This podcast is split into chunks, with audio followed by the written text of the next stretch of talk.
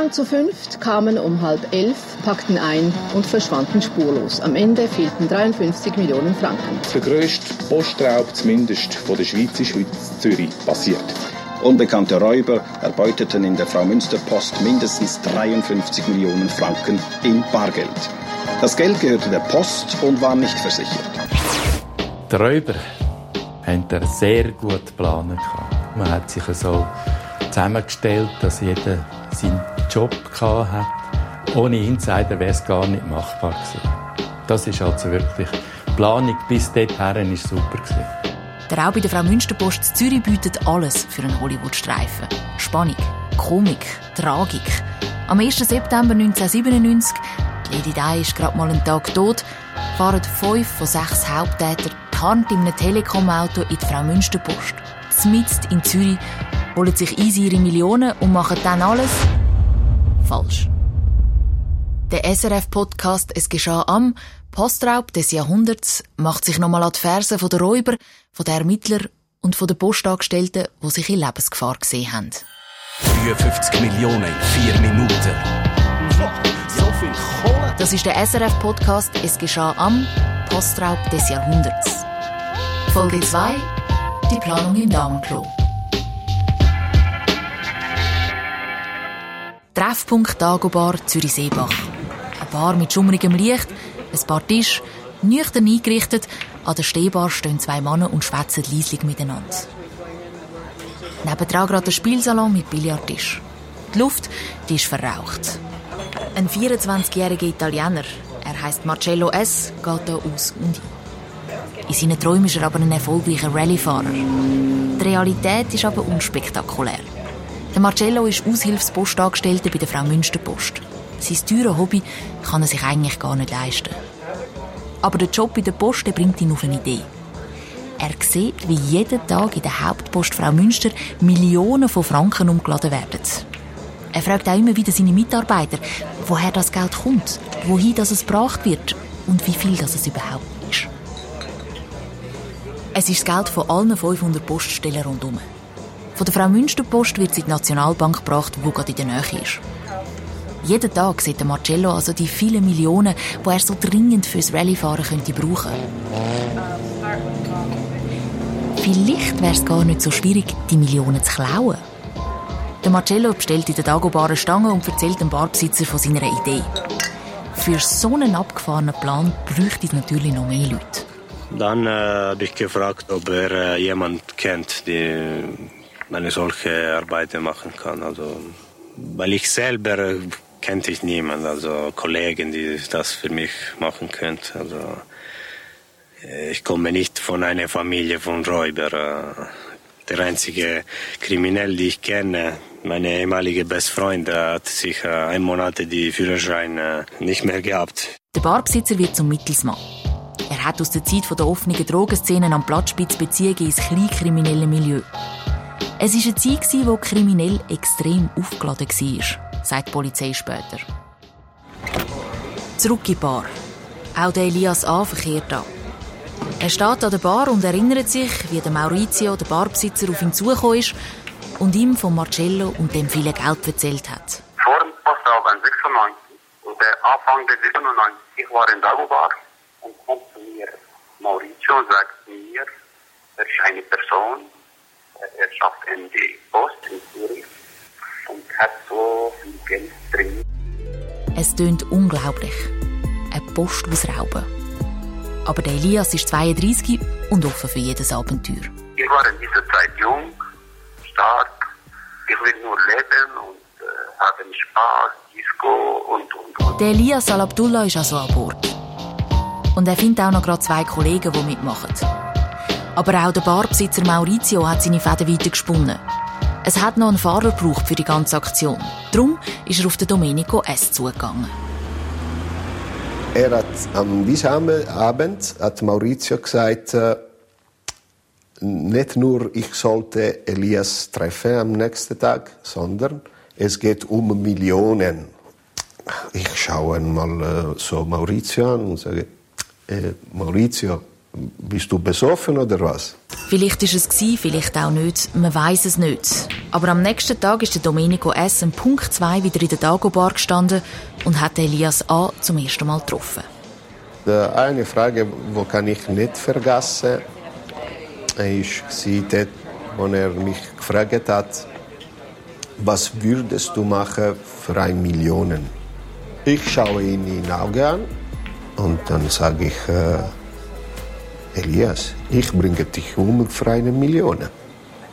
Aber ganz seriös und so. Selbstverständlich also war nicht die Wahrheit. Der Domenico S. ist dabei. Logisch. Als Fahrer. Auch er hat vom schnellen Geld geträumt und von einem Leben in Saus und Braus. In dem Moment hat Elias A. seine Räubertruppe beieinander. Aber jetzt fängt die ganze Arbeit erst an. Der Elias A. als Chef der ganzen Bande sitzt immer wieder mit dem Insider der Post zusammen, Marcello S., um den Plan zu schlagen. Die anderen von der Bande sehen den Marcello nur ein, zweimal. Genug, um ihm nicht ganz über den Weg zu trauen.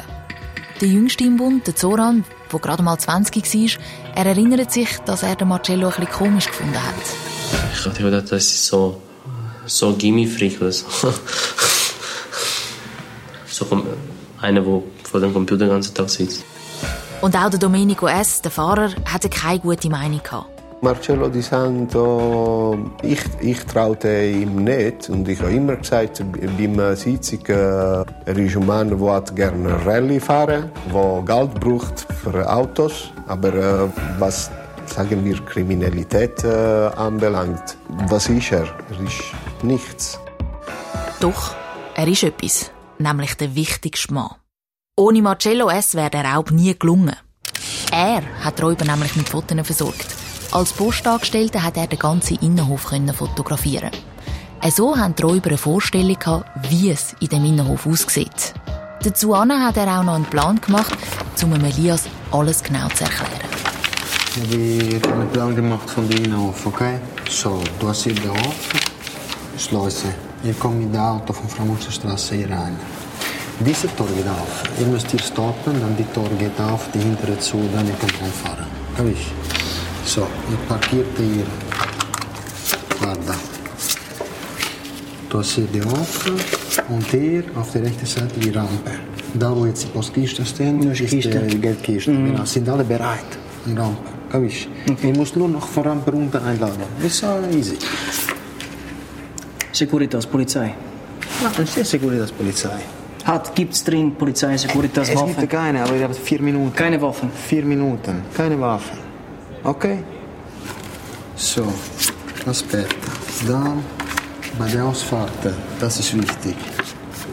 Du hast hier diese Situation. Da auf rechter Seite ist dieser Kasten. Okay? Mhm. Ihr habt einen Schlüssel. Die Schlüssel für die Ausfahrten. Ihr müsst genau da stecken.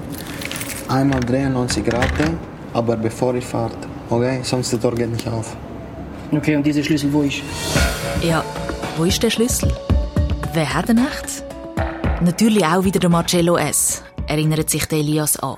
Er hat mir gesagt, okay, er hat die Schlüssel. Er hat mir gesagt, ich werde dir die Schlüssel geben und du musst organisieren, wie eine Kopie machen. Das ist echte Arbeit. In Italien hat Elias jemanden gefunden, der ihm den Schlüssel kopiert.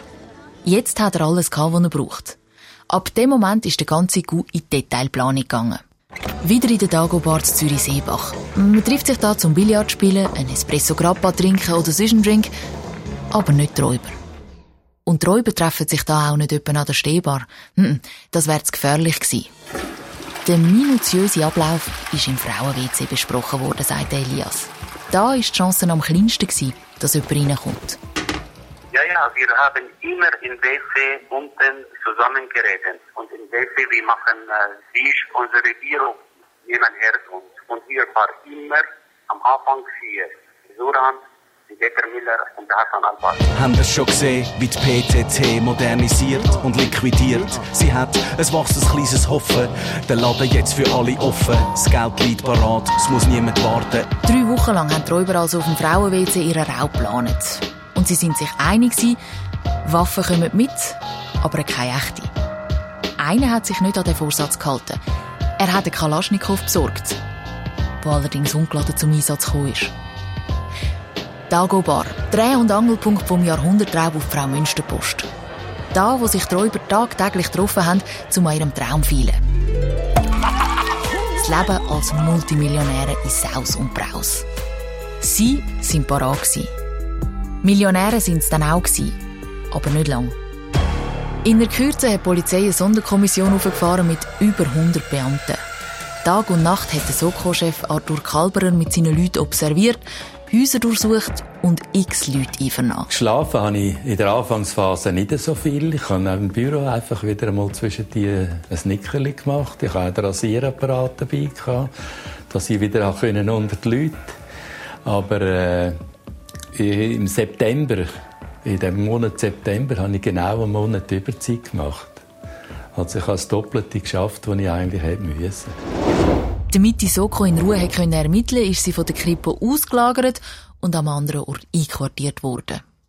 Im Globus-Provisorium, gerade neben dem Hauptbahnhof. Die Ermittlung im Globus. Das ist die dritte Folge vom SRF-Podcast zur gleichnamigen Doku-Fiction Es geschah am Postraub des Jahrhunderts. 53 Millionen in vier Minuten. Erzählerin Florence Fischer, Autorin Beatrice Gmünder, Ton Veronika Klaus, Projektverantwortung Susanne Litzig.